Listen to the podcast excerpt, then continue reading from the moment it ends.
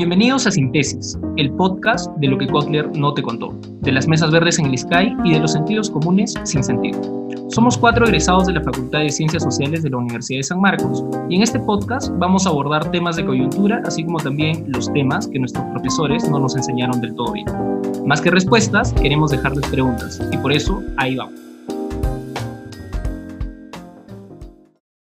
Amigos, ¿cómo están? Estamos una vez más en su programa favorito, en este podcast titulado Sintesis. Yo soy César Aguilar y estoy junto a José de la Cruz, Luis Miguel Porizaga y Estefano Corso para conversar una vez más sobre lo que está pasando en el acontecer nacional desde una perspectiva desde las ciencias sociales. Eh, en este episodio eh, nos hemos preocupado eh, nos vamos a preocupar además otra vez por conversar sobre lo que creemos que va a pasar después de esta cuarentena, que ya acaba de culminar hace algunos días, algunas semanas, eh, principalmente eh, en la forma de hacer política en nuestro país, en la cultura política y en los cambios que vamos a ver en las relaciones sociales en los distintos ámbitos nacionales, locales, provinciales, en distintas esferas. ¿no? Eh, hoy día es 11 de julio eh, y otra vez, como decíamos en un podcast anterior, eh, los casos de positividad en nuestro país siguen en aumento. Ya hemos llegado a los 322.710 casos, con una tasa de fallecidos muy alta. Hemos llegado a los 11.682 casos, a 118 días de la emergencia del COVID-19 en nuestro país. Sin embargo, la reactivación económica sigue su curso, cada vez hay más gente en las calles, es algo incontrolable además, y las cosas en nuestro país están cambiando, creo yo, eh, para siempre.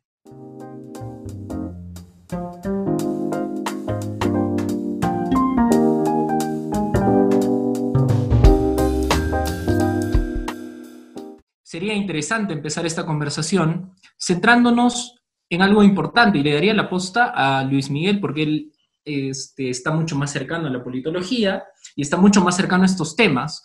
¿Cómo ves, eh, este, Luis, qué tal, cómo estás? ¿Cómo ves los cambios en la política peruana de ahora en adelante? ¿no? Más aún teniendo en cuenta que hace unos días eh, el presidente, bueno, Martín Vizcarra ha anunciado las elecciones del próximo año y hemos atravesado y estamos atravesando todavía una etapa donde otra vez el Ejecutivo y el Legislativo se están pechando, ¿no? Que esta es una situación política ya común en el gobierno de Vizcarra. ¿Qué tal, Luis Miguel? Cuéntanos, ¿cómo ves este panorama? Sí, hola, bueno, hola a todos. Este, sí, a ver, yo, eh, eh, como se habrán dado cuenta, bueno, o si todavía no se han dado cuenta, se van a dar cuenta ya más adelante, yo soy uno de los más pesimistas del grupo. Entonces, yo creo de que todo va a ir para peor definitivamente para peor. ¿Y eso qué significa? Eh, si bien es cierto, ya, bueno, todos saben, aquí en Perú eh, se cerró constitucionalmente un parlamento, el Congreso anterior, hubieron elecciones, se ha elegido un nuevo Congreso, que es el que tenemos ahora, y eh, pues nos estamos dando cuenta de que este nuevo Congreso tiene los mismos errores o, las mismas carencias y falencias que tenía el Congreso anterior, ¿no? no, no se está llevando a cabo el proceso de reforma política tal como se había planeado desde el Ejecutivo, eh, un, proceso de reforma que se había comenzado a, llevar a cabo desde mediados del 2018. Eh, y que fue una de las razones por las cuales el Congreso anterior pues terminó siendo cerrado constitucionalmente, ¿no? Porque eh, había claramente un deseo de boicotear la reforma desde el Parlamento. Habían grupos políticos que estaban siendo investigados, eh, líderes de grupos políticos que estaban siendo investigados precisamente por ser parte de una red de corrupción, interferir en el sistema de justicia, en fin, había todo un escenario que era un descalabro total. Y eh, dentro de ese escenario se cierra constitucionalmente el Congreso anterior, se elige este nuevo, este nuevo Congreso, nuevos, nuevos congresistas, y, y dentro de ese escenario viene esta pandemia de COVID, y lo que tenemos ahora es de que, como ya había mencionado, los congresistas nuevos, tienen las mismas prácticas, ¿no? Están de nuevo eh, atrasando o retrasando el, tema de la reforma política. La reforma judicial ya ni decir, o sea, ni siquiera es un tema que ellos han puesto en agenda. Eh, y esa, e, eso es algo, de eh, los resultados de todo esto es, lo que comentaba César hace un momento, ¿no? De esta pechada o este, de nuevo, este roce entre legislativo y ejecutivo, ¿no? que nos hace recordar los roces o los choques anteriores entre el legislativo y ejecutivo con el Congreso anterior. Entonces, como nos, nos estamos dando cuenta que como en el fondo no está cambiando nada, y creo de que este Congreso, los grupos políticos que son parte de este Congreso, y estoy hablando específicamente pues Acción Popular y, y el partido de Urresti, y, disculpen que le diga el partido de Urresti porque todo el mundo reconoce a ese partido como el partido Urresti, o sea, nadie creo, no mucha gente recuerda el nombre del partido, pero lo ubican a Urresti, ¿no? Eh, son los que, digamos, de una u otra forma, tienen la mayoría ahorita en el Congreso y están batuteando la forma como se está comportando el Congreso en general. Entonces, eh, yo la verdad creo de que en un escenario todavía eh, con más crisis por esto de, la pandemia de COVID, eh, me parece que todo va a ir para peor. ¿ah? Definitivamente todo va a ir para peor. Incluso ya los, los partidos políticos que ahora están en el Congreso, en este Congreso actual, ya de por sí están boicoteando reformas que les afectarían, ¿no? Para las elecciones del próximo año. Entonces, por ejemplo, el tema de la, eh, de la elección interna de partidos, ¿no? de las primarias, es algo que también se han traído abajo, porque obviamente no les conviene, ¿no? les conviene que hayan primarias en los partidos. Ellos quieren seguir teniendo la potestad de poder elegir a dedo quiénes son los que van a ir en la lista y el orden en el que van a ir en una lista para el Congreso. Entonces, eh, está claro de que eh, los, los, grupos partidarios que ahorita están en el Congreso van a hacer todo lo posible para no llevar a cabo procesos de reforma política que alteren o que afecten sus intereses para las elecciones del 2021. Claro, pero ahí, el tema eh, es que seguimos en una continuidad, ¿no? O sea, antes de la pandemia, antes de la crisis sanitaria, ya teníamos ese tipo de actitudes de parte del Congreso y de parte de los grupos y partidos políticos que están liderando todavía la mayoría en el Congreso. O sea, tal vez habría que preguntarnos, y habría que empezar por, por aquí, ¿qué cosas ha cambiado eh, la pandemia dentro de la política y la situación política en nuestro país. Eh, lo que decía Luis Miguel es importante, eh, por lo menos dejar de mirar algunos asuntos importantes como la reforma judicial, por ejemplo, ¿no? O minimizar la importancia de la reforma política, ¿no? Porque hay que, o sea, hay que ser sinceros, pues, Purizaga. Yo creo que sí, claro, a ti te duele decir eso, pero la pandemia ha invisibilizado estos temas, ¿no? pero habría que empezar por ahí. No sé qué piensas tú, José, ¿Qué cosa ha cambiado la pandemia en la política peruana hasta ahora? ¿Identificas algunos cambios o seguimos igual a como estábamos antes? Hola César, ¿qué tal? Yo creo que uno de los primeros cambios es de que, mejor dicho, la agenda es la que ha cambiado, ¿no? Más no las prácticas. Y la agenda ha cambiado en el sentido de que hay una necesidad imperante, una demanda de la población por combatir al mismo virus y su contagio y las consecuencias de este. Entonces yo creo que ese ha sido el primer cambio que a nivel político hemos sentido. Ahora, mirando en el horizonte, que, sería el 11 de abril del 2021, exactamente con, de acá nueve meses, que van a ser las elecciones para presidente, ahí van a jugar todos estos factores que se han ido discutiendo de repente llega o no, porque nuestra política se caracteriza por ser muy voluble en agenda, más no en personajes. Entonces, en, medida de eso, creo que vamos a ir viendo qué cosa va a, qué, qué, propuestas van a surgir. Ahora, ¿qué cosa cambia sustancialmente en la política peruana? Yo creo que casi nada, ¿no? Casi nada, excepto que el APRA eh, ya no está, no tiene congresistas ahorita y no sé exactamente cómo va a intentar revertir. Sé que van a apelar a su estructura muy eh, afianzada en lazos familiares y, redes, de, eh, redes de conocidos para recuperar votos, pero esto creo que va a ser un golpe más bien para la política tradicional, porque ahora la política va a, va a exigir que se apele a nuevos métodos o a nuevas herramientas para acercarse y buscar votos, ¿no? o sea, si en las elecciones anteriores presidenciales. Veíamos a Kuczynski bailando. Eh, ahora que no sería nada raro, de repente Oreste haciendo un TikTok sobre que Sí, pues. O sea, esas herramientas creo que van a, ser, van a formar mm. parte de la dinámica política. Yo creo que esto va a ser pero, anecdótico y todo.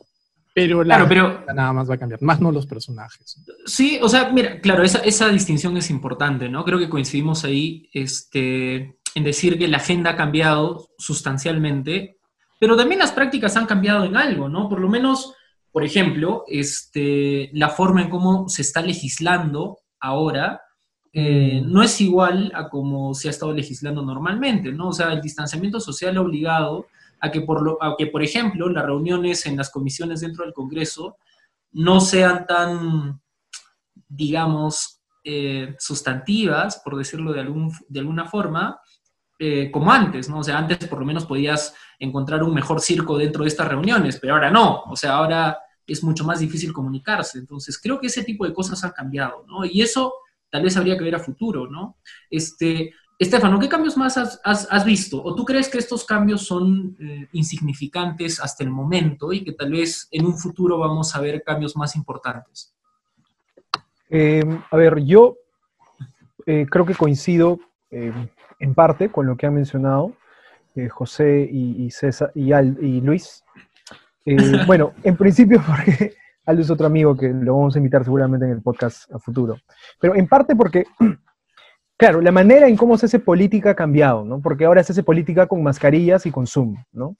Pero la política sigue siendo la misma, ¿no? O sea, sigue siendo una política mediocre, una política eh, basada en personalismos, una política tribal, ¿no? Entonces creo que la política no está dando indicios de que va a cambiar, ¿no? No está dando indicios de que el COVID iba a ser una, digamos, una excusa, si quieren, ¿no? Eh, para cambiar, ¿no? Y a futuro yo me atrevería a decir que eso tampoco va a cambiar, ¿no? Y como bien mencionaba José, seguramente eh, durante las elecciones vamos a ver que los partidos que cuentan con mayores fondos y mayor capacidad, creo, eh, creativa, ¿no? En cuanto a la utilización de sus recursos, van a recurrir a este tipo de, de, plataformas, ¿no? O sea, van a hacer TikTok, Zoom, ¿no? Como en un momento también hacían sus videos de YouTube porque pensaban que eso funcionaba por alguna razón, ¿no? Eh, pero solo funcionaba para hacer el ridículo y dejar memes, digamos, eh, históricos, ¿no? Entonces creo que eso por un lado, ¿no? Y por el otro lado, a mí algo que sí me llama mucho la atención es, claro, en realidad eh, pareciera que la pandemia ha terminado siendo como la última estaca en el ataúd de la reforma política que se planteó, ¿no? Y que fue muy, digamos, eh, eh, muy aludida, ¿no? Eh, durante gran parte de, los últimos dos años que, bueno, que vamos más o menos viviendo bajo esta administración, ¿no? Y creo que también hay que hacer una crítica a eso, ¿no? O sea, porque si bien es una reforma política que tiene, creo, un sentido y un horizonte muy, muy claro y muy definido, pero no se puede cambiar la política y con un recetario normativo, ¿no? O sea, creo que eso es algo que, que, si bien es un intento que se estaba haciendo desde, desde el gobierno, eh, o sea, ha quedado más que claro que no, no, no solamente con este tipo de prescripciones médicas eh, eh, normativas vamos a cambiar algo de lo que podemos llamar cultura política en el país, ¿no? Eh, y bueno, eh, fue un buen intento, ¿no? como dicen los doteros, GG well played, pero yo la verdad no sé, no sé cuánto de esa reforma política vaya a sobrevivir el panorama que tenemos ahora, ¿no? Sobre todo en, este, en esta colisión constante, ¿no? Que no solamente es desde el coronavirus, es desde casi ya parece tiempos inmemoriales entre, entre el Congreso y, la, y, el Ejecutivo. Sí, sí. Luis, ¿cuántas, cuántas, ¿cuántas iniciativas así de cambio constitucional, de reforma política ya tenemos en nuestra historia, por lo menos reciente? Tú que estás contando esas cosas porque a ti te interesan. ¿Ya es la quinta, sexta? Es un hobby, es un hobby. me encanta, me encanta. Es, mi vacilón, mi vacilón es ver cuántas reformas políticas fracasan en este país. Bueno, em, mira, es, también es interesante porque, mira, si bien es cierto, nosotros al, hablar ahorita de reforma política estamos pensando específicamente en la reforma o los proyectos de ley que ha, trabajado la, comisión Tuesta, ¿no? De Fernando Tuesta. Entonces, eh, ahí, por ejemplo, si mal no me equivoco, son 12 proyectos, 12 proyectos de ley. De esos 12 proyectos, hay me parece unos 4 o 5 que son específicamente constitucionales, reforma constitucional. Y de ese, de ese universo de 4 o 5, los que ahorita se están debatiendo en el Congreso o se han estado debatiendo en el Congreso, primero son el tema de eh, inmunidad, ¿no? Que ha tenido todo un problema y que justamente ha sido una de las razones por las que el Ejecutivo y el Legislativo han chocado.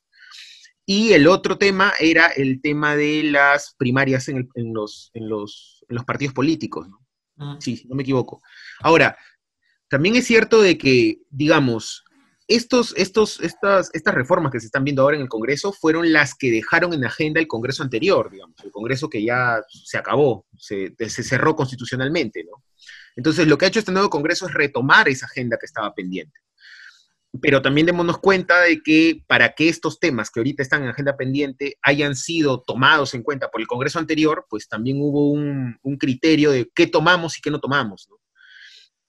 Ahora, definitivamente yo coincido, yo coincido que, con, con Estefano de que sí, o sea, em, y, bueno, y eh, pretender de que la, clase política comience a cambiar por solamente cambios normativos, legales, ¿no? Eh, cambios en la norma constitucional, en leyes, definitivamente pues es un cambio es un cambio muy de ciencia política también, te diría. Porque, un cambio nominal, ¿no? Es un, cambio, nominal, ¿no? Institucionalista, digamos, ¿no? Exacto, porque la ciencia política te apuesta, ¿no? Eh, a, hacerte cambios institucionales, ¿no? Entonces hay textos ahí que son como de cabecera, como el nuevo institucionalismo, de Guy Peters, ¿no? Y que claro, que te habla de cómo estructurar o cómo construir instituciones, eh, y sobre todo porque se tiene la idea de que construyendo instituciones, pues después va, eh, eh, estas instituciones cuando cambian, después van cambiando la forma de, cómo actúan los actores que, se desarrollan en esas instituciones, ¿no? Entonces es una forma de comenzar.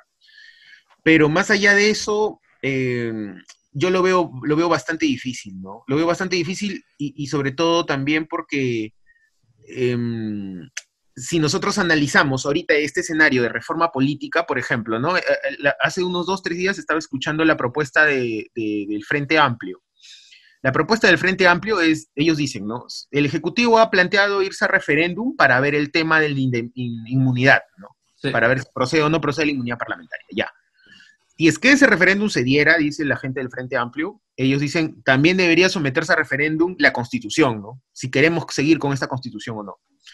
Y miren, llegados a este punto, yo creo que también hay que ser un poco más realistas. Yo no estoy diciendo que la Constitución del 93 este, no deba ser cambiada o no, no, deba, no deba, o, deba dejar de existir, ¿no? Yo creo de que hay un contexto histórico en el que se dio esa Constitución, hay, hay artículos de la Constitución que definitivamente dejan desprotegido a los trabajadores, vulneran derechos y un montón de otras cosas más. Pero seamos realistas si en nuestro país no prospera una reforma política dentro de la cual hay unas propuestas de cuatro o cinco artículos de la Constitución, ¿qué nos hace creer de que se va a poder modificar toda? ¿no? O sea, es, realmente, y sobre todo cuando no se tiene mayoría. Y, y con qué presión mediática se va a llevar esto a un referéndum? ¿Cómo vas a convencer al Ejecutivo para que el Ejecutivo haga suya esa propuesta y la lleve a un referéndum? Porque a mí está claro de que Vizcarra no se quiere comer ese pleito, ¿no? A él déjenlo con el tema de la inmunidad y él feliz. Ya ahí tiene como para una o dos semanas para seguir saliendo en medios a pechar al Congreso y, ahí sobrevive, ¿no? Porque seamos sinceros también, ahorita Vizcarra quiere llegar vivo al 2021, ¿no? Abril del 2021. o sea, es lo único que quiere. Es lo único que quiere y, seamos realistas. Y eso, y eso ya es suficiente. llegar vivo significa llegar sin denuncias, ¿no? Claro. en nuestro contexto, hermano, es, es, es, es, exactamente eso, ¿no? Es exactamente eso, porque viendo los, eh, los, los, los, anteriores presidentes, pero miren, tampoco, tampoco, es tampoco es justificar a Vizcarra, pero seamos realistas. ¿Qué tiene Vizcarra ahorita? No tiene nada, loco. No tiene partido, no tiene bancada, todos lo quieren matar. O sea, mira, el APRA quiere su cabeza, Fuerza Popular quiere su cabeza. Después de esto, Acción Popular también va a querer su cabeza. Pero tiene un aeropuerto en eh, Chincheros, no te olvides. no, no, tiene, no tiene. No el, Partido, el, partido, de Urresti también va a querer su cabeza. Mira, yo creo que los únicos que no quieren la cabeza de Vizcarra, pero por una cuestión religiosa, son la gente del Frepago. Es lo, son los únicos. Pero mira, con un escenario así, dime si tú fueras Vizcarra, ¿a qué más puedes aspirar, loco? A lo máximo que puedes aspirar es no llegar al final de tu gobierno pues con 8% de aprobación, o sea, porque no hay más, no hay de dónde. Entonces, seamos realistas y, seamos conscientes de que no se le puede pedir más a Vizcarra. No se le puede pedir más. O sea, está bien, está bien, yo, entiendo eso y, creo que los que nos escuchan también, pero centrémonos un poquito en, en cómo iniciábamos, ¿no? O sea, Pensemos en los cambios de la cultura política que vamos a tener ahora y que estamos teniendo ahora. Eh, tal vez para hablar de Vizcarra hay que dedicarle un podcast entero, ¿no? Porque Vizcarra es todo un personaje, o sea, eh, no solo entender la, aprobación y el alto nivel de aprobación que todavía mantiene, eh, sino la forma en cómo se ha desenvuelto hasta ahora, ¿no? Eh, es un buen surfista, ¿no? Hay que aceptarlo, es un buen surfista. Solo un datito, un datito chiquito. El año pasado salieron como cuatro libros sobre Vizcarra. acerca de Vizcarra cuatro o cinco pues. libros acerca de Yo pensé que les iba a dar el dato de que había pertenecido al Comando Aprista de Juventudes no, Vizcarra. no sé si será cierto, pero por ahí leí en un lado. pero mira, retomando un poco, este, retomando un poco el, tema, eh, lo que decía José eh, eh, era importante y, y, Luis Miguel también lo tomaba de alguna forma, ¿no? O sea, estamos hablando de una reforma política que era meramente institucional. Y esto tal vez se debe, hay que, hay que, hay que decirlo, y, con la disculpa de los politólogos, a que los politólogos no hacen trabajo de campo cuando hacen una investigación de esa magnitud. O sea, eh, Luis Miguel puede dar fe de esto. Eh, no, no pisan terreno, pues, o sea, no saben cómo funciona un movimiento regional, eh, no sabe cómo se maneja una elección a nivel provincial, regional, distrital en la real dimensión que tiene, ¿no? Si no son más institucionalistas. Entonces, en ese panorama, en ese panorama en el que estábamos antes de la pandemia, frente a una reforma política nominal y que ahora se ha invisibilizado por todo este problema, hablemos un poco de cómo nos imaginamos que va a ser, por ejemplo, el próximo año. O sea, Estefano ya lo decía, ¿no? La campaña va a tener muchas más aristas pegadas a, al ámbito tecnológico, ¿no? Pero, ¿cómo nos imaginamos esto? O sea, y no solo a nivel nacional, sino hay que pensar también a nivel regional, porque algunas dinámicas cambian, ¿no? Eh, José, tú, tú, por ejemplo, ¿cómo, cómo, cómo ves este tema? O sea, ¿cómo te imaginas el 2021, la campaña política del próximo año? Más aún que ya están calentando motores, ¿no? Como decía Luis Miguel, ya se están calentando motores para la próxima elección. Sí, cuesta mucho ser optimista respecto a este panorama, ¿no? Porque si estamos entendiendo que eh, la, dinámica política para hacer propaganda va a correr mucho por Internet por ese tema del distanciamiento social. O sea, nos vamos a olvidar básicamente de los mítines, nos vamos a olvidar de las marchitas con banda, de los candidatos repartiendo polos en los mercados, porque son puntos de aglomeración que implicarían un alto riesgo en esta cadena de contagio. Entonces, nos resumiríamos a que el, énfasis de la candidatura de, algún aspirante a esto va a correr por las redes sociales o por las redes virtuales. Y ahora, ¿esto qué implica? Nuevamente, lo que decíamos en, un episodio anterior, ¿no? De ampliar las brechas, ¿no? ¿A quiénes van a poder llegar mediante estos medios? A los que tienen acceso a Internet. El acceso a Internet es muy limitado. Ahora, si, si me pongo en el papel de lo que tú mencionabas, ¿no? Me dejo de ser politólogo, y me vuelvo antropólogo, haciéndote este, honores, César. Entonces digo, ya, voy a hacer un poco de campo y digo, ¿cómo me acercaría yo, si soy candidato presidencial o al Congreso, a, la gente que no tiene acceso a Internet? Bueno, lo que me queda, creo, son las redes de, conocidos, ¿no? Los amigos o estas redes que básicamente te, consolidan en relación a asociaciones tradicionales, ¿no? Compadrazgos, conocidos, gente que tiene dinero o gente que ha emprendido algún negocio. Y como estamos en un contexto en el que el que merece más poder es el que ha logrado capitalizar dinero con algún emprendimiento, de repente ese tipo de emprendimientos surjan, ¿no? Estoy pensando en el Partido Morado, que predica mucho con ese discurso. Pero creo que también acá tenemos un asunto bien peligroso porque los dos últimos años políticos nos han dejado una lección bien fuerte sobre el asunto de la representatividad de nuestras autoridades. Es decir, si es que tú tienes que llevar a referéndum decisiones que podrías debatir como presidente de la nación con el presidente o una comisión del Congreso, estás perdiendo tu capacidad de representar a la población que te eligió, así seas el vicepresidente o hayas llegado ahí como algunos eh, adversarios de Vizcarra dicen que lleva, no ha sido elegido, sino que llegó ahí por, por casualidad. Entonces, si tú tienes que llevar todas sus decisiones a referéndum, estás poniendo como que al piso el asunto de tu representatividad. Además de que te, muestra como una persona que no tiene la capacidad o la decisión para defender un argumento y salir a pelearlo, ¿no? Que básicamente es lo que vamos viendo en Vizcarra. Él va eh, dándole dinámica, dándole vueltas nada más a disputas que se agotan en el tiempo. Entonces, creo que un candidato, los candidatos o las candidaturas que van a aparecer eh, en, este, en estos nueve, meses van a apuntar a eso, ¿no? A candidatos que tomen decisiones rápidas, que sean efectivos y que obviamente elaboren fórmulas mágicas para modernizar el Perú en un año, ¿no? Obviamente que van a ser falacias, ¿no? Pero yo creo que la gente va a ir por ahí. Y apoyados en este tema solamente para pensar en la tecnología, la tecnología es una herramienta de doble filo, ¿no? Por un lado, te puede dar muchos datos sobre la gente que está navegando en Internet, pero también no solamente te dice sobre ellos, sino que tú puedes influenciar de acuerdo al contenido que la gente busca, que es lo que pasó, por ejemplo, en la campaña con Trump y en la campaña con, con Obama, que tú puedes llegar a ese contenido y venderles algunas cosas, porque la gente no necesariamente eh, medita demasiado el voto, ¿no? Somos también eh, prácticos en el voto y nosotros buscamos lo que más se nos acerca. Y ahí creo que hay que, ahí yo no sé si, si los partidos políticos entrarán a refrescar sus propuestas, ¿no? Yo entiendo, por ejemplo, soy pesimista con la izquierda, yo creo que la izquierda va a ir con la misma perorata, ¿no? Pedir nueva constitución, sí, pero la gente en la vida diaria, un politólogo te va a poder discutir las ventajas de una nueva constitución. La gente que no está en la dinámica política técnica así, eh, no quiere, no le interesa una reforma política porque no entiende cómo les beneficia.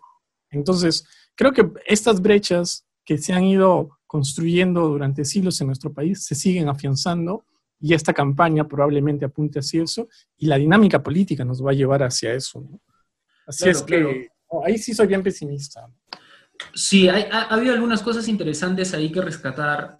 Eh, en principio, algo que Estefano decía también en algunas reuniones anteriores, ¿no? El, tema de las dádivas como un sistema de recaudación de votos a partir de la necesidad de la gente, ¿no? Este, Estefano, por ejemplo, tú nos comentabas en una reunión anterior que es, esto es lo que vamos a ver, ¿no? Eh, prácticamente para el próximo año, o sea, y ya lo estamos viendo, candidatos que están pensando en las próximas elecciones y ya están repartiendo canastas de víveres a los lugares más, eh, más necesitados. O mascarillas, o mascarillas con el símbolo de su partido, ¿no? Claro. Pero dicen que fue un error.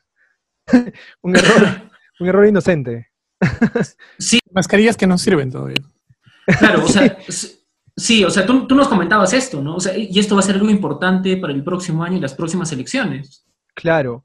Bueno, a mí una cosa que, digamos, a mí me parece que efectivamente las, digamos, las maneras tradicionales de proselitismo político que hemos visto en el país, ¿no? Estos mítines, este tipo de, claro, vas a mi meeting y te regalo un polito, o, bueno, el, clásico tupper con sus 10 mangos en, eh, adentro, ¿no? Claro. ese tipo de cosas ya no van a ser tan factibles por el tema del virus, ¿no? Y claro, estamos todos asumiendo acá de que mañana eh, Inglaterra o, bueno, o, Rusia no descubren la cura para el virus y digamos como que, y bueno, aún así eh, sucediera, eh, esa, esa, vacuna va a llegar acá a Perú pues todavía en eh, 2025, será. Pues, sí, sí. El, el refilo de lote de, claro. vacunas, ¿no? Claro, el refilo de lote de vacunas. De segunda mano, de segunda mano. Claro, claro. Pero, no, a mí lo que sí me preocupa bastante, y tiene que ver algo con lo que menciona José, es, ahora, yo digamos, eh, por otro lado, creo que eh, también veo, no hay una, creo que no hay una capacidad, creo que los partidos políticos que tenemos en la actualidad no están en esa capacidad de poder manejar estas grandes campañas virtuales por temas también que son evidentes. ¿no? Eh, claro, hay un, hay un, gran porcentaje de la población que no tiene acceso a, a Internet, ¿no? O a redes básicas. Pero, por ejemplo, el uso de WhatsApp es, es mucho más alto que el uso de Internet en el sentido de, tener acceso a Internet mediante tu celular, el buscador de, Internet de tu celular o, tu laptop, digamos. Y sí me preocupa mucho que las campañas de desinformación que van a existir ahora van a ser mucho mayores, van a ser mucho más rampantes, digamos, y mucho más diseminadas. ¿no? Eh, eso en parte, digamos, va a ser como el efecto coladero de toda esta infodemia que hemos estado viviendo ahora en torno a información, sobre todo sanitaria, ¿no? De que te decía, mira, si comes cinco ajos en la mañana, no te vas a contagiar, a vir no te vas a contagiar el coronavirus, y ese tipo de cosas, ¿no? Claro, eh, claro. si tomas lejía, ¿no? Claro, si tomas lejía. Y, y yo creo que, claro, los partidos quizás van a tener que recurrir nuevamente a eso, ¿no? y a, bueno, supongo que va a ser, claro, ahí va, ahí va a tener mucho de la capacidad de poder discernir este tipo de, de psicosociales o este tipo de, de, campañas de desinformación que se van a realizar, ¿no? Pero que, bueno, no, no estamos creo que acostumbrados eh, a una situación a esa escala, ¿no? Donde te están bombardeando por todos lados con cosas que, bueno, son de una veracidad bastante eh, poco confiable, ¿no? Claro, claro. Ahí, sale, salta otro tema, ¿no? Que mencionas. O sea, van a aparecer nuevos actores dentro de la, de la forma de hacer política, ¿no? O sea, eh, por ejemplo, los ingenieros en sistemas, la gente metida en marketing digital, van a tener mucho más presencia en estas campañas políticas en adelante, ¿no? De acá, de acá en un, en un, reportaje dominical van a salir hace un par de chivolos de IDAT o algo así, ¿no? Que claro. Hicieron la campaña claro. Urresti, ¿no? O sea, si Fabre... Eh, ¿Cómo ganó la presidencia Urresti? Puta, claro, con todo el respeto que se merece IDAT, ¿no? Claro con todo el respeto. Pero, o sea, o sea pensar si es que Fabre era el zar de las, de las elecciones en el Perú porque pensaba campañas, pensando en la televisión principalmente y en cómo Claro. al candidato, Tal vez ahora en estas próximas campañas vamos a tener personajes más importantes que no solo piensen la forma en cómo se ve el candidato, sino que piensen la forma en cómo llegar a más personas por los medios digitales. Este, y ahí, ahí sí quiero, quiero pedirle a Luis Miguel que nos cuente un poquito cómo está visorando este tema, porque todos sabemos que Luis Miguel ha, ha participado activamente en algunas candidaturas, eh, en algunas campañas políticas eh, en Lima y a nivel nacional, ¿no? Este, claro, ¿tú crees que esto, ¿tú crees que esto va a cambiar eh, así drásticamente? O sea, como dice Estefano, yo coincido con Estefano, vamos a ver gente de edad, monstruos de la telecomunicación y de las redes sociales que van a ser protagonistas en estas elecciones. Bueno, sí, bueno, mira, como bien dices, para bien o para mal, sí he participado en algunas campañas, ¿no? Para bien o para mal, dices, no seas abusivo. Movimiento ecologista, no, dice, no. movimiento ecologista. A ver, mira, yo creo de que definitivamente las redes, ¿no? Pero también más allá de eso, yo creo, yo, yo ya me estoy preparando para, para que nos bombardeen, por ejemplo, por WhatsApp. Con, claro, WhatsApp, con mensaje de texto. Publicidad, ¿no? Publicidad a montones, por WhatsApp, por Telegram, por Snapchat, no sé. Y también, obviamente, le van a echar mano a, a, otras redes sociales como el Instagram, por ejemplo, que ahora tengo mm. la impresión que se utiliza mucho más que el Facebook. El Twitter, sobre todo, para crear eh, contenido y, líneas de opinión, ¿no? Me parece que también va a ser fundamental. Y, creo de que, de que la virtualidad va a ser como que el otro, el otro gran escenario. Y ahora, en relación a la virtualidad, y, ahora se, me, acordaba mucho... Eh, eh, en, en, algunas campañas políticas, cuando se decía, ah, este, este, este candidato ganaría, claro, pues si el Internet fue fuera de la realidad, ¿no? Porque solamente tenía presencia en redes o, o qué sé yo, ¿no? Había, tenía un gran arrastre popular, entre comillas, en redes. Pero como, como bien se ha estado mencionando aquí, pues esa, yo creo que hay, que hay que diferenciar claramente eso, ¿no? Por más de que una campaña se lleve a cabo en redes, también seamos conscientes, y yo creo que eso es algo que muchos partidos políticos que están pensando participar en el 2021 ya están teniendo en claro. ¿no? Se puede hacer toda una gran campaña por redes, en, en muchas redes sociales, a través de eh, WhatsApp, Telegram y un montón de otros me medios, mecanismos virtuales, pero yo creo que los partidos ya están pensando de que eso, esa no es la realidad definitivamente, ¿no? Y que hay un gran número de ciudadanos que no tiene acceso a, estos, a estas redes. No, claro, de, de, nuevo nosotros estamos pensando, y creo que aquí ahí está la trampa, eh, estamos siendo muy autorreferenciales, ¿no? Estamos pensando en nuestra realidad inmediata, que claro, está atiborrada de Twitter, de Instagram, sí. de Facebook, de un montón de estas cosas, pero la realidad allá afuera es otra, ¿no? Incluso la realidad dentro del mismo Lima puede ir por ahí, pero fuera de Lima ya es otra cosa completamente diferente. ¿no? Entonces, yo creo de que ese va a ser yo creo que ese es, es, un escenario inexplorado, completamente inexplorado. Me parece que la ciencia política, por ejemplo, aquí, en el Perú, eh, eh, eh, va a ser como que un, un, un, terreno de prueba, porque no hay estudios de eso. Definitivamente, como tú bien decías, ¿no?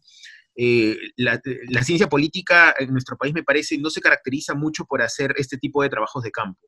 Si bien es cierto, hay algunos autores que lo han hecho, ¿no? Algunos, que no son muchos, desgraciadamente, pero yo creo de que este es un escenario propicio eh, en donde sí serviría mucho eh, estos, estos estudios, digamos, de la realidad concreta, ¿no?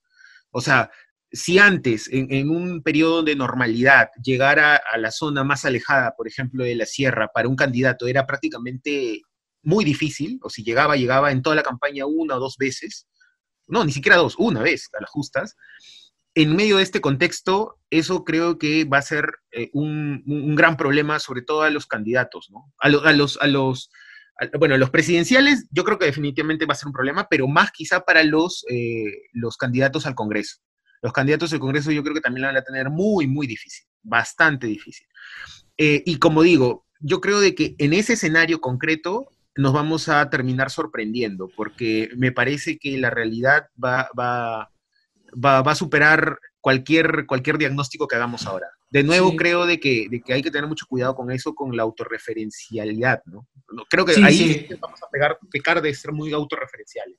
Sí, sí, es, eso es importante, pero eh, claro, hay que diferenciar también un panorama centrado en Lima y un panorama en regiones, porque la política no funciona igual, ¿no? Y, tal vez José acá, acá nos puede dar algunas ideas, porque, o sea, José tiene cerca Ayacucho, yo que este, he vivido toda mi infancia en Cusco, entonces también conozco un poquito, pero el tema es que eh, la forma en cómo se hace política en región, por ejemplo, acá les cuento el, partido, bueno, no es el partido, el movimiento que ganó las elecciones em, municipales en Cusco, es un movimiento que tiene reciente vida y que ha tenido a uno de sus personajes principales, no voy a decir quién es, pero bueno, uno de sus personajes principales, a un operador político que desde su juventud se preocupó en hacer redes políticas a nivel provincial y distrital. Entonces es un movimiento regional en Cusco grande. Eh, en Ayacucho también hay cosas similares, por ejemplo, Oscorima ganó de la misma forma, ¿no? O sea, los operadores que estaban en la capacidad de relacionar organizaciones, movimientos distritales con organizaciones y movimientos provinciales, sin la necesidad de un partido, tenían mayor importancia hasta ahora, ¿no? Pero con las próximas elecciones vamos a ver que estos personajes ya no van a tener la misma importancia. Eh, la importancia va a estar centrada en otros personajes, ¿no? Este, personajes que tal vez te van a permitir eh, no solo me refiero a estos eh, encargados de la tecnología y que te pueden mandar mensajes de texto, porque en el distrito, no sé, pues de, no sé, en Checacupe, en Cusco, por ejemplo, no creo que todos tengan acceso a Internet y todos tengan una cuenta de Twitter, ¿no? Obviamente Cusco ni siquiera es una de las, siendo una de las ciudades grandes, usa el Twitter como se esperaría que use, ¿no? Pero sí van a haber otros personajes importantes, como la prensa local, por ejemplo, ¿no? O sea, Ahora que está prohibido hacer campaña eh, abierta en prensa, eh, estoy seguro que se van a encontrar otras formas de hacer publicidad y campaña en prensa. Por ejemplo, los publireportajes es una cuestión que ha existido siempre y que ahora tal vez van a explotar mucho más. O sea, y son los periodistas que están haciendo colita en el gobierno regional eh, por un auspicio, pero en realidad es un publireportaje, ¿no? Eh, cosas de ese tipo. O sea, en Ayacucho también pasa lo mismo, ¿no, José? O sea, y estas cosas tal vez se van a agudizar mucho más de, las que yo creo. Sí, en Ayacucho hay el caso de, un periodista que voy a preferir no, no, decir el nombre, pero que se vinculó muchísimo a, un alcalde, ¿no? Y que este periodista eh, se movía como que lo asesoraba indirectamente pero también formaba parte de algunas eh, exposiciones que hacía el alcalde en ese momento, ¿no? Yo creo que ese, ese, este vínculo entre el periodismo y las autoridades se puede extrapolar a la política nacional. O sea, el comercio tiene una tradición vapuleando partidos políticos, o innegable, ¿no? Esta política, esta dinámica política se reproduce a nivel provincial, pero con la particularidad de que, en, al menos en Ayacucho, los partidos que más mueven son los partidos que se denominan independientes, ¿no?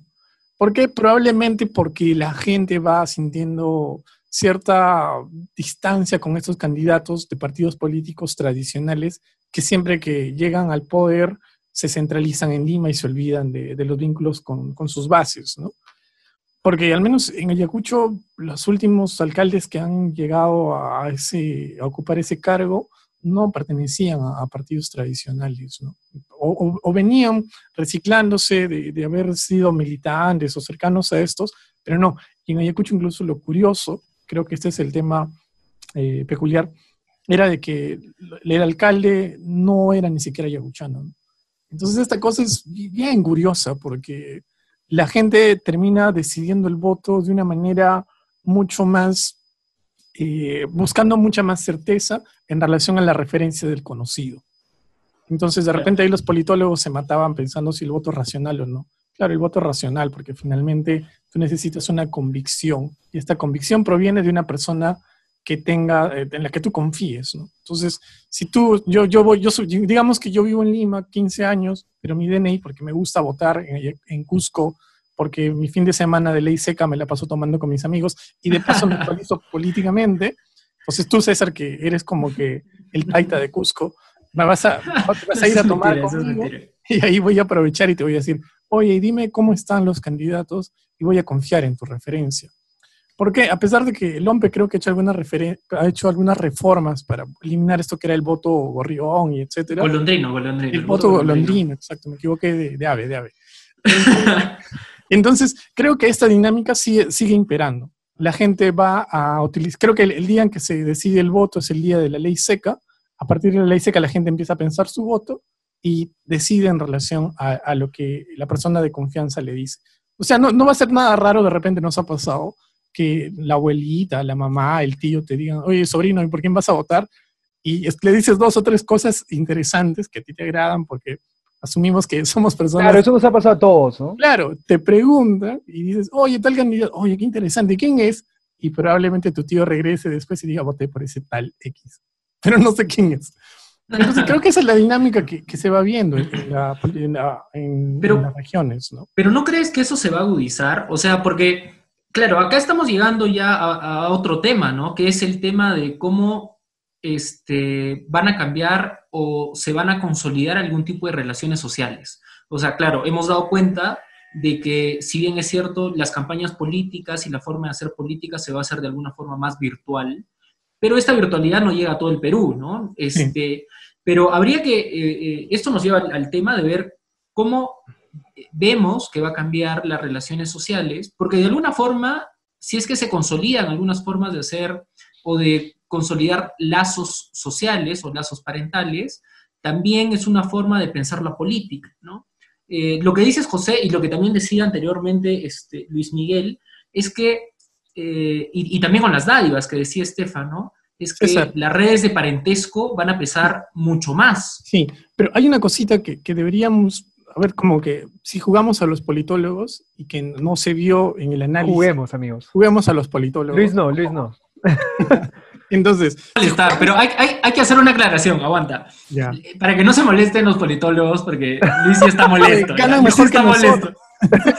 Para que no se molesten los politólogos, Luis ya está molesto. Pero el tema es de que este, o sea, no solo los politólogos que están preocupados en este tema no pisan campo, ah. sino que también el resto de las ciencias sociales, o sea, también los sociólogos, también los antropólogos, por ejemplo, en la antropología, este es un paréntesis para la gente que no le interesa este tema, pero hay otros que sí, ¿no? Este es un paréntesis. En la antropología, muchos de los estudios no están dirigidos a entender la política, o sea, no hay estudios de antropología política en el Perú, son muy pocos, son contados con los dedos de la mano. Y en sociología también. O sea, no es algo, no es, no es algo común en el resto de disciplinas de las ciencias sociales. Así que no, no hay que rajar mucho los politólogos porque Luis Miguel ya está molesto. Si es que lo estuvieran viendo acá, todos se darían cuenta de que ya está asadísimo. No, ah, no, no hay por qué asustarse. Mira, no en vano nos llamamos, el podcast se llama Síntesis. Ya, de ahí nomás que nos molesten. ya, dale, dale, sí, cierro paréntesis. Era que justamente en las elecciones para congresistas lo que saltó fue el, el asunto del FREPAP. Entonces yo creo que eso es, esa debería darnos una lección para poder hacer un análisis. ¿no? Las redes que consolidan no son las redes institucionales que consolidan un partido político. ¿no? O sea, la gente no, no es que dice, oye, yo soy del APRA y tengo que votar por el APRA. Mientras más distante eres, al menos yo lo entiendo así, mientras más distante estás de, de Lima, tu voto va a ser va a estar más propenso a la persona que, o a la institución o agrupación que ha estado más cerca de ti. El FREPAP logró capitalizar una gran cantidad de votos porque tenían una dinámica en la que estaban en permanente contacto con sus futuros electores, ¿no? Entonces yo creo que hay que pensar en este tipo de asociaciones o aglomeraciones políticas que finalmente van consolidando un bolsón, ¿no? En las provincias creo que lo primero que va a consolidar va a ser las agrupaciones que digan, te ayudamos a combatir el COVID, te conseguimos, eh, no va a ser nada raro gente regalando respiradores, y ya Estefano lo ha dicho, ¿no? Son las mascarillas, los medicamentos. O sea, yo creo que por ahí va a ir el asunto, ¿no? A pesar de que eso no va a ser la solución total, creo que va a ir por ahí la campaña. Y de repente, o sea, esto abriría un abanico más amplio, el tema de la educación y el trabajo. El tema del trabajo yo creo que no va a haber un gran debate, porque la gente tiene el sentido común. Dejen trabajar a los empresarios. Pero en tema de educación, eh, ahorita la, educación estatal ha entrado en cierto debate porque el acceso al Internet ha demostrado que Lima sí puede, bueno, un porcentaje de repente, eh, las tres cuartas partes de Lima puede educarse, exagerando, pero hay una cuarta parte de Lima que no. Y ahí si eso pensamos en provincia, creo que va a ser un punto de reclamo también. En San Marcos nomás, ¿no? Sí, sí. Claro. Y, o sea, si no me educo, no trabajo, ¿no? Entonces, creo que esos dos temas sería interesante que salgan a la vista. Pero, volviendo de nuevo, y siendo así, buscando la explicación más sencilla, yo me imagino a candidatos saliendo en, en radio y en televisión, en los programas más sintonizados, que usualmente hacen farándula, y apelando a ese tipo de cosas. Entonces yo creo que estas discusiones van a quedar eh, de nuevo en los papers politológicos, sociológicos, o en tu no, Pero, pero, pero, este, Puri, ¿tú crees de que, o sea, las redes eh, sociales reales, ¿no? O sea, eh, la forma en cómo la gente se relaciona eh, va a cambiar en ese sentido? O sea, tú, claro, obviamente la política va a utilizar estas nuevas redes, redes sociales y esta forma de, relación social, ¿no? Pero, ¿cómo crees que esto pasa? ¿Cómo crees que va a pasar? sí, mire, yo, yo, yo sí creo de que, a ver, mmm, ¿Cómo va a pasar? Yo creo que ya está pasando.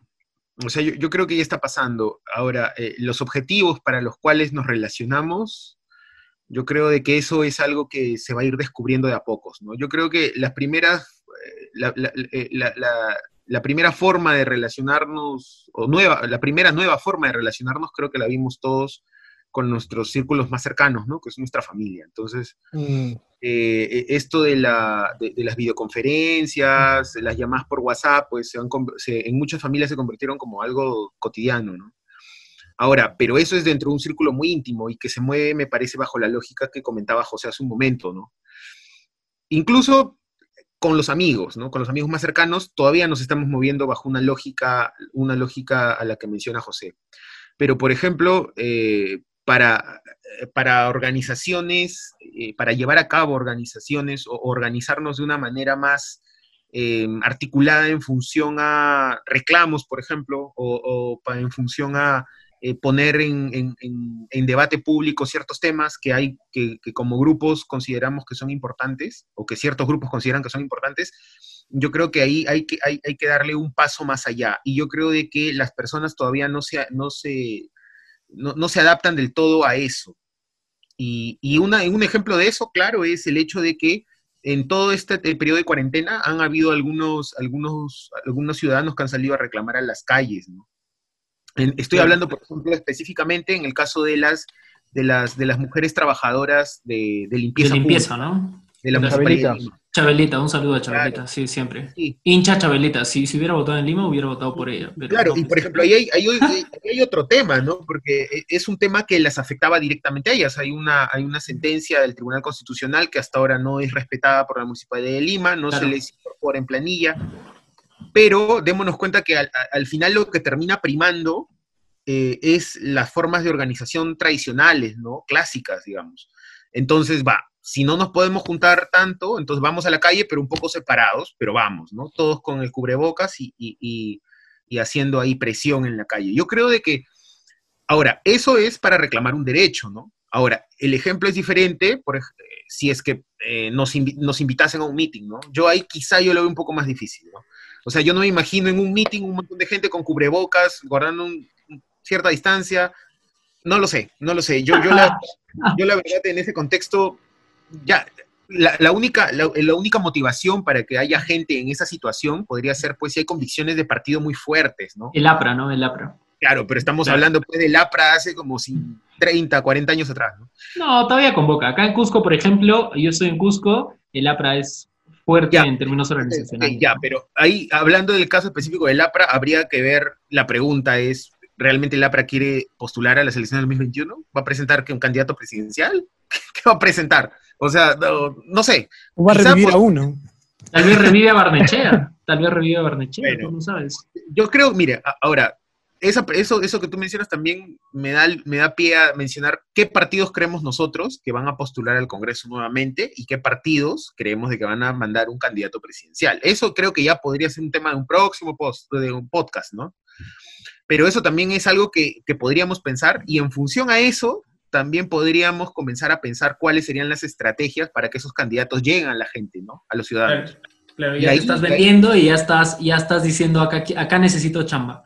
Este, sí, es verdad, es verdad. Pero yo me refería, mira, yo me refería al tema de, o sea, en este contexto de crisis hemos visto de que la solidaridad ha sido una característica que ha saltado a la vista y se ha celebrado mucho, ¿no? O sea, no solo a las afueras de Lima, eh, en los distritos y en las zonas más alejadas, eh, donde no hay agua potable, por ejemplo, y la gente, como decíamos en un podcast anterior, se organizaba eh, para comprar agua potable para todo, el, eh, para todo el lugar o en hacer ollas comunes, o también en consolidar redes de parentesco, que es algo importante. O sea, las ciencias sociales han destinado muchas de sus energías estudiando las redes de parentesco, principalmente la antropología, y cómo estas redes de parentesco sirven para candidaturas políticas.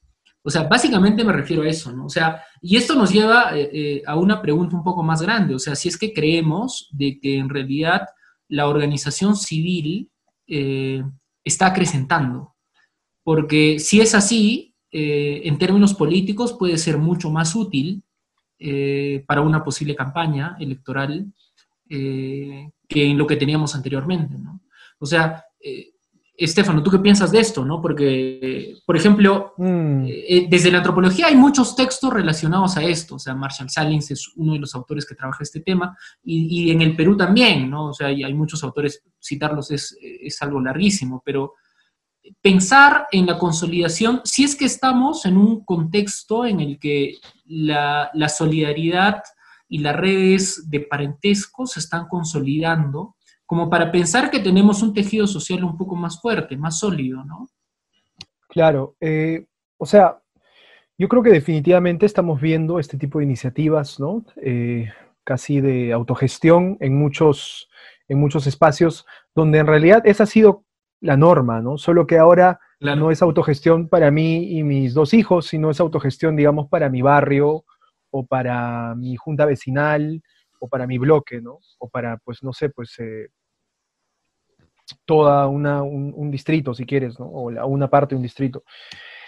Yo no sé si vamos a poder hablar de que ese esos tipos de, movimientos, ¿no? esos tipos de, iniciativas de, consolidación de, estos, de estas redes de parentesco puedan posteriormente canalizarse o convertirse en la plataforma, deberían, ¿no? Eh, al menos creo que eso es algo sobre el cual todos podríamos coincidir, deberían quizás en algún, en algún sentido poder convertirse en espacios de toma de decisiones políticas al menos, ¿no? no necesariamente un partido, ¿no? pero por ejemplo al menos un espacio que ejerza cierto tipo de presión política a nivel local. ¿no?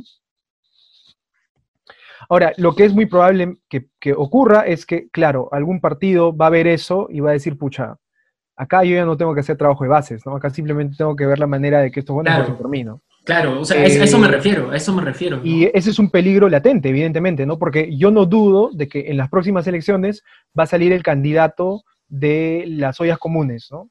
Y fácil van a convencer a alguien para que pues sea y salga, ¿no? Dice yo, sabes que yo alimenté a todo mi cerro a base de ollas comunes, ¿no? Así que vota por mí, pues. Que en realidad podría ser una buena consigna, ¿no?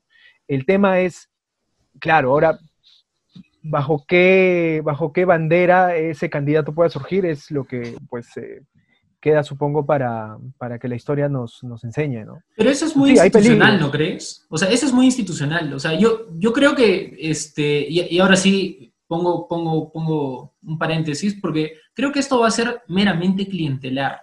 O sea, no sé si ustedes comparten conmigo, pero yo sí estoy convencido de que parte de la organización social, al menos en este contexto de crisis, este, sí se ha consolidado. O sea, a partir de las ollas comunes, a partir de la solidaridad, a partir de ciertas organizaciones que se están creando en estos momentos para sobrevivir, me parece que sí van a ser utilizados políticamente, eh, pero en un término clientelar. O sea, yo no, claro, yo, no creo que la política eh, nacional va a pedir su opinión a ellos, ¿no? Pero sí en términos clientelares esto va a ser mucho más fuerte.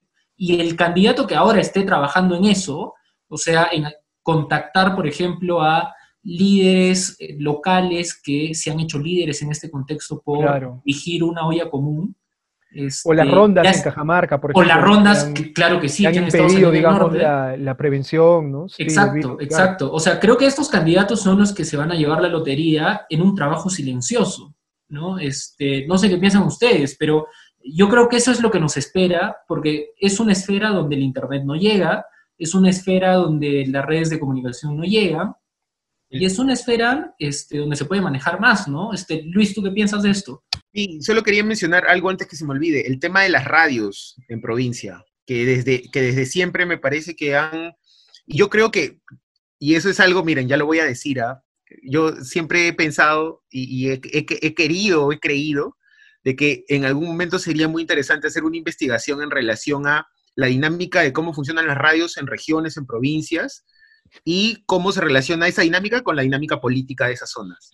Porque hay una, hay una relación muy estrecha, ¿no? O sea, estamos hablando de una realidad completamente diferente, en donde el Internet quizá no llega en zonas, pero lo que siempre llega es la radio. Entonces, hay radios que en provincias son muy, muy poderosas y hay, hay, hay periodistas de radio que, que, pues te marcan la agenda pública, ¿no? que marcan la agenda pública, te marcan acerca de qué se debate, te crean opinión, y yo creo de que en un escenario como este, ese, eso, ese actor, que es las radios en provincia, en regiones, eh, se va a reforzar más. De todas maneras va a tener un rol más protagónico. Claro, es lo que decíamos al inicio, ¿no? O sea, eh, estos periodistas que han hecho siempre una, que siempre han tenido una relación con la región de publireportaje se van a empoderar mucho más. Por ejemplo, este, periodistas como Mario Carrión o Edith Sinchirroca en Cusco o la radio Cutibalú en Piura, van a estar mucho más empoderados, ¿no? Este, Radio Santa Rosa, que llega a algunos lugares más, van a estar mucho más empoderados en este tema. Eh, y la forma de hacer política va a cambiar en ese sentido, ¿no? Yo no sé qué cosas más van a cambiar, pero la forma en, la forma en cómo se consigue votos, eh, creo que va a ir por ahí. Creo que va a ir por ahí.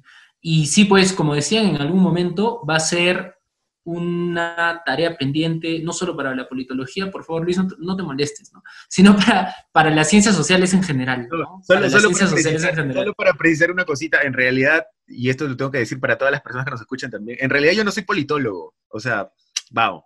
Yo, yo estudio, sociología. yo derecho y también sociología. Bueno, y, y, esto de la ciencia política es porque, bueno, llevé un, un máster en ciencia política, pero no, realmente, no se preocupen, amigos politólogos, yo sé que hay muchos politólogos que son súper celosos de eso, ¿ah? Y te dicen en la cara, no, tú no eres licenciado en ciencia política, tú solo has llevado una maestría. Así te dicen, ¿ah? Solo has llevado una maestría. Eso, macho. Sí, sí, sí, son súper celosos con su, con su esfera ahí de estudio.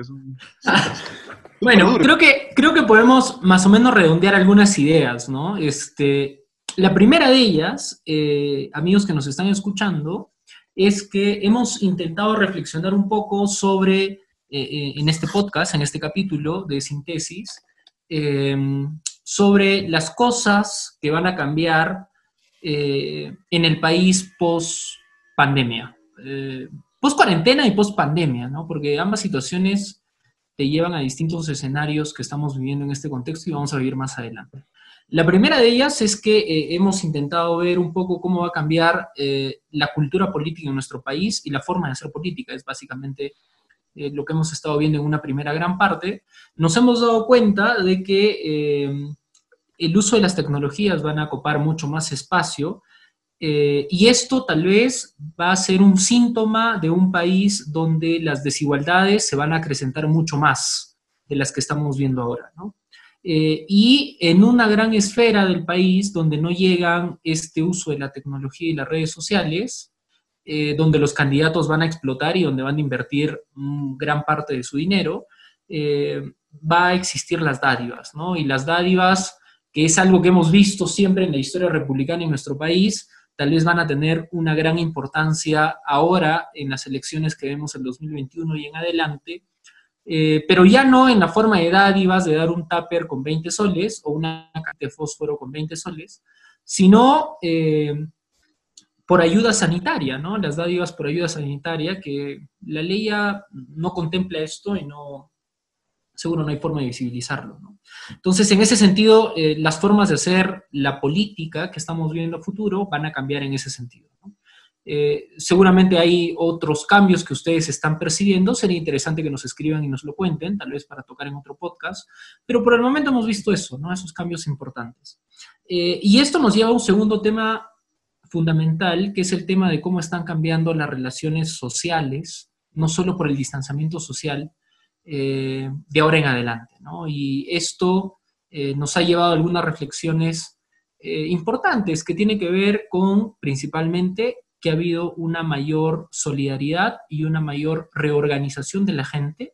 Esto no necesariamente significa una mayor, un mayor sentido de este, sociedad civil, sino simplemente de organización social, barrial, distrital, que también puede ser utilizado en términos políticos, ¿no? Eh, justamente como decíamos anteriormente.